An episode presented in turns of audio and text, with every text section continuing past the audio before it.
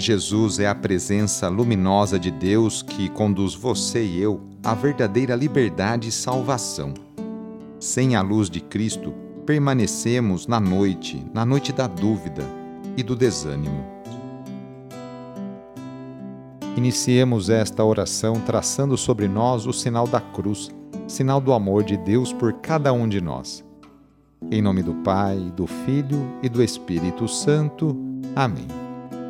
Senhor nosso Deus, nosso Pai, nós cremos em vós, nós esperamos em vós, nós vos amamos, nós vos agradecemos este dia e vos damos graças porque estamos com vida.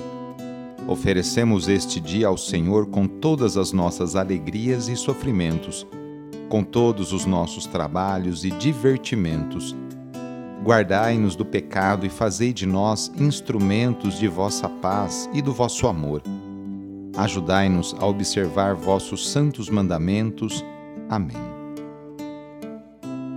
Neste domingo, dia 15 de maio, o trecho do Evangelho é escrito por João, capítulo 13, versículos de 31 a 35. Anúncio do Evangelho de Jesus Cristo segundo João. Depois que Judas saiu do cenáculo, disse Jesus: Agora foi glorificado o Filho do Homem e Deus foi glorificado nele. Se Deus foi glorificado nele, também Deus o glorificará em si mesmo e o glorificará logo. Filhinhos, por pouco tempo estou ainda convosco. Eu vos dou um novo mandamento: amai-vos uns aos outros. Como eu vos amei, assim também vós deveis amar-vos uns aos outros. Nisto todos conhecerão que sois meus discípulos, se tiverdes amor uns aos outros. Palavra da Salvação. Este relato do Evangelho está no contexto da última ceia de Jesus com seus discípulos. Após Judas sair da cena, o Mestre reconhece que chegou a hora e aproveita para dar as últimas instruções aos seus ele não quer enganar ninguém. É claro, ao declarar que por pouco tempo ainda ficará com eles.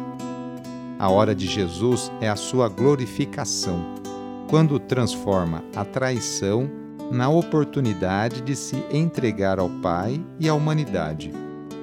Antes de partir para o Pai, porém, deixa aos seus o novo mandamento do amor o Mestre não exige muito dos seus seguidores, apenas que se amem uns aos outros, que vivam como amigos, amigas.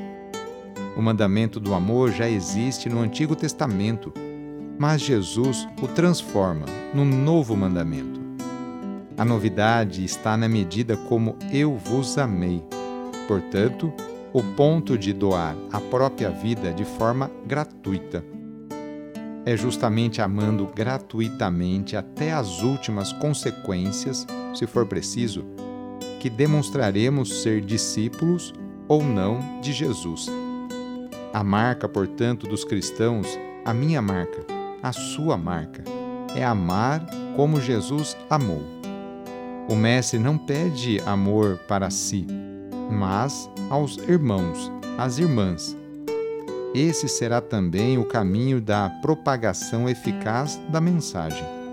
Não basta aderir a Jesus individualmente, é necessário demonstrar isso com um compromisso amoroso e solidário com os irmãos, com as irmãs, com as pessoas que você encontra no seu dia a dia.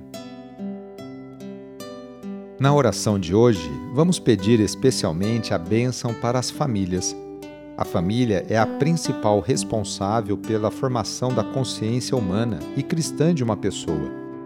A família é a célula principal da sociedade e atualmente vemos um grande sofrimento de tantas famílias que passam por dificuldades em seus relacionamentos. Vamos fazer o seguinte: reúna sua família e vamos pedir juntos a Deus a sua bênção. Deus de misericórdia, Criador e reparador do vosso povo, que fizesses da família humana, constituída pela aliança nupcial, o sacramento de Cristo e da Igreja. derramai a abundância das vossas bênçãos sobre esta família reunida neste momento, para que aqueles que nela vivem unidos pelo amor sejam fervorosos no espírito, assíduos na oração, solícitos uns pelos outros, atentos às necessidades de todos e deem testemunho da fé pela palavra e pelo exemplo. Por nosso Senhor Jesus Cristo. Amém. Peçamos a Deus a sua bênção. O Senhor esteja convosco, Ele está no meio de nós. Pela intercessão de São Pedro e São Paulo, desça sobre você, sobre a sua família, sobre as suas intenções, a bênção do Deus Todo-Poderoso, Pai, Filho e Espírito Santo. Amém. Foi muito bom rezar com você hoje. Se a oração está te ajudando, eu fico muito contente. Então envie o link desta oração para seus contatos, familiares, amigos, conhecidos, grupos do WhatsApp. Sou o padre Edmilson Moraes, salesiano de Dom Bosco, e moro atualmente na paróquia Santa Terezinha do Menino Jesus, aqui na zona norte de São Paulo. Que Deus continue abençoando você e sua família. Abraço e até mais!